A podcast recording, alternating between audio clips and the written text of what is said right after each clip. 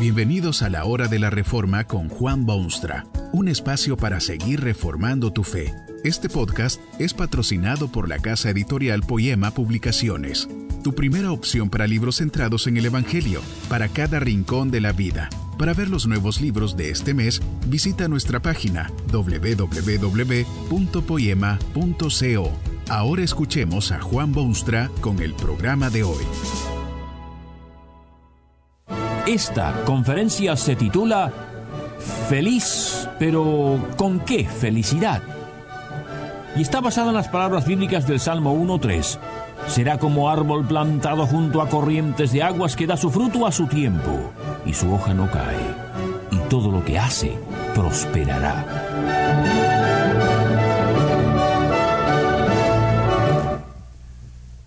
¿Se puede ser bienaventurado ahora o hay que esperar hasta llegar al cielo? Esta pregunta estalla en la mente de millones de sus contemporáneos. La propaganda común parece indicar que todos los deseos humanos pueden ser satisfechos instantáneamente. Basta que uno compre lo que la propaganda ofrece y aconseja. Usted sabe, sin embargo, que todas las posesiones del mundo, los más dulces dentífricos y el automóvil más caro, no aseguran felicidad en todos los casos. Habrá posiblemente alguno que otro por ese mundo de Dios que sienta una especie de felicidad que dura un par de días o semanas o hasta un mes, pero la felicidad que creía tener se vuelve efímera, volátil y escurridiza, cuando menos se descuida, se le escapa entre los dedos. No cabe duda que el hombre moderno anda a la búsqueda de felicidad. Usted puede verlo en su conducta cotidiana, cotidiana. Algunos hablan de la vida como si fuese una cadena de eslaboncitos de felicidad.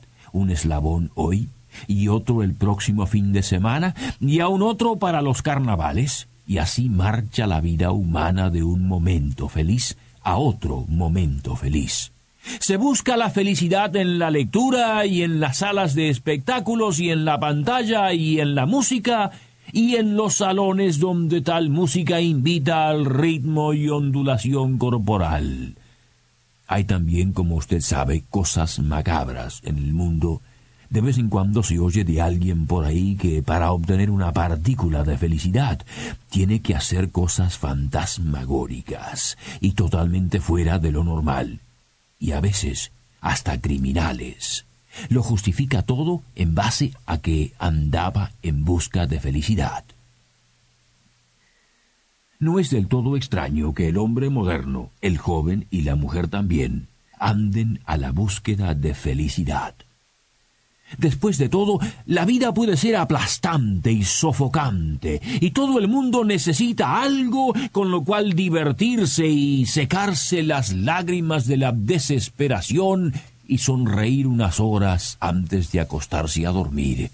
Las presiones de la vida moderna son casi insoportables, y para mantener el juicio se hace casi indispensable obtener alguna felicidad en alguna parte. Es como si la vida toda fuese un enorme desierto, reseco y cubierto de arenas voladizas y calores quemantes, y la felicidad un oasis, una palmera donde descansar un rato, un alto en el camino, una pausa que refresca. Es posible que usted se sienta feliz, pero ¿con qué felicidad? ¿Es la felicidad que embarga su ser el resultado de una pastilla o de una bebida o de alguna experiencia emocionante? ¿Se trata de algo substancioso o algo ingeniosamente superficial? Feliz, feliz, pero ¿con qué felicidad? Usted ha oído quizá de una gente que hay en el mundo y que se dicen ser cristianos, seguidores del Cristo. Muchos de estos cristianos están tristes como lo está usted, pero con una diferencia. Ellos están plenamente seguros que un día de estos sus cuitas se terminan y entrarán en un cielo que es gloria sin fin hasta cantan de que en esta vida sí hay cruces que llevar y espinas que cortan la carne y pesos que soportar. lo hacen con hombría, porque saben que un día de estos el Señor Todopoderoso los va a llamar y se los lleva consigo al cielo donde será gozo sempiterno. Es así la realidad humana, es así la realidad cristiana. ¿Se puede ser bienaventurado ahora o hay que esperar hasta llegar al cielo? La palabra de Dios que se define a sí misma como lámpara a los pies del ser humano y luz en su camino, tiene un concepto totalmente nuevo y radicalmente distinto de la felicidad o bienaventuranza. El Hijo mismo de Dios. En uno de sus más preclaros momentos habló de los que son, en verdad, bienaventurados. Bienaventurados aquí mismo, en esta vida y en este mundo y en estas circunstancias, además de la felicidad indescriptible de los cielos que Dios les tiene preparados. Si usted genuinamente desea ser feliz, bienaventurado de verdad, el mejor sendero a recorrer es el que lo lleve a esa palabra de Dios. ¿Qué es la felicidad o la bienaventuranza? El hombre difícilmente está en condiciones de definir este importante factor en su vida. Le han ocurrido cosas que no le permiten claridad de pensamiento, la objetividad científica. Se le ha acortado la vista peligrosamente. Es por esta razón que en su infinita providencia Dios ha puesto al alcance del hombre su palabra santa e infalible.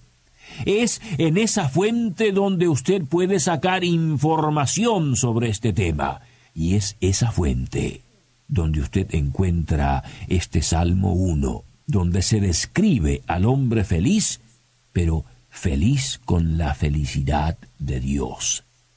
Se compara a este hombre con un árbol que ha sido plantado junto a riquísimas aguas, que da su fruto regular y normalmente y cuyas hojas no caen. ¿Qué le dice a usted esta comparación? ¿Qué clase de árbol puede ser? La cosa es muy sencilla. Es un árbol que está cumpliendo su función. ¿Qué árbol podría subsistir en un desierto, sin agua que lo nutra? ¿No cree usted que sería menos árbol y mayor desgracia si no diese los frutos que normalmente se cosechan de un árbol así? Un árbol del cual se caen las hojas es un árbol enfermo, deficiente, débil no cumple la función para la cual el Creador del universo le dio existencia. Así es con el hombre. Su bienaventuranza, su felicidad, tiene que brotar de esa misma realidad. Tiene que volver a ser lo que Dios quiso que fuese. Tiene que volver a poseer las virtudes y características con las cuales fue creado. Ese es el hombre feliz de verdad el que regresa a una relación íntima y cordial con el Dios que lo hizo y ante quien es siempre responsable. Fue el ejemplar San Agustín que decía que el alma está inquieta hasta que repose en Dios. Es allí donde el pobre ser humano puede encontrar la felicidad para la cual Dios lo formó. Es ese el ser humano, que según el Salmo primero lo define, no anda en consejo de malos, ni está en camino de pecadores, ni se sienta en silla de escarnecedores. El mundo natural y común que usted contempla no es su mundo. Las cosas que deleitan por lo general a los demás no son las cosas que lo llenan de satisfacción. El hombre bíblicamente feliz tiene otros recursos. El salmo aludido afirma que tal persona se define de esta manera. En la ley de Jehová está su delicia, y en su ley medita de día y de noche. Vive en comunión estrecha con Dios. Ese es el primer y más importante ingrediente de la felicidad verdadera. La cuestión es esta. ¿Cómo puede llegar el hombre usted y su amigo y su familia, a esa deliciosa comunión. El apóstol Pablo habló de esa bienaventuranza a los creyentes de Roma. Dice que bienaventurado es aquel a quien Dios le atribuye o le obsequia justicia, perdón de sus pecados. Esto le da a usted la pauta del problema. La falta de felicidad en la vida humana se debe más que nada a la grotesca realidad del pecado. Una realidad tan apegada a la naturaleza humana que sólo Dios puede quitarla y sólo Él en su poder soberano puede librar al hombre de sus efectos destructivos. En otra carta del mismo apóstol ve usted un grupo de personas que habían recibido aquella bienaventuranza o felicidad, pero a razón de su debilidad y de los múltiples problemas que tenían a su alrededor, empezaron a perder un poquito de esa felicidad. Así les habla el afligido Padre Espiritual. ¿Dónde pues está esa satisfacción que experimentabais? Satisfacción. Muy pocas palabras pueden hallarse en el diccionario que definan mejor lo que es la bienaventuranza o felicidad. Es estar satisfecho. Sentirse como que uno ha cumplido, como que uno ha comido lo suficiente, como si uno hubiese dormido lo que su físico requiere. Satisfecho. ¿Se siente usted satisfecho? No se extrañe, sino la gran mayoría de la raza humana está en búsqueda de felicidad, porque no siente satisfacción alguna. Si usted quiere sentirse feliz, tiene que buscar el sendero de aquello que produce satisfacción espiritual. Tiene que arreglar sus relaciones con Dios. Si eso está bien, verá usted que la felicidad será una pradera inmensa en vez de oasis pequeño. Su vida será una de satisfacción en vez de desesperación. Solo Cristo puede hacer feliz al mortal, el más mísero inclusive. Que este mensaje nos ayude en el proceso de reforma continua según la palabra de Dios. Si quieres profundizar en la exposición bíblica, puedes buscar más recursos en www.poema.co. Allí encontrarás libros que te ayuden a entender la palabra de Dios y aplicarla a tu vida. Poema, el Evangelio para cada rincón de la vida. Nos vemos en el próximo episodio de La Hora de la Reforma con Juan Bonstra.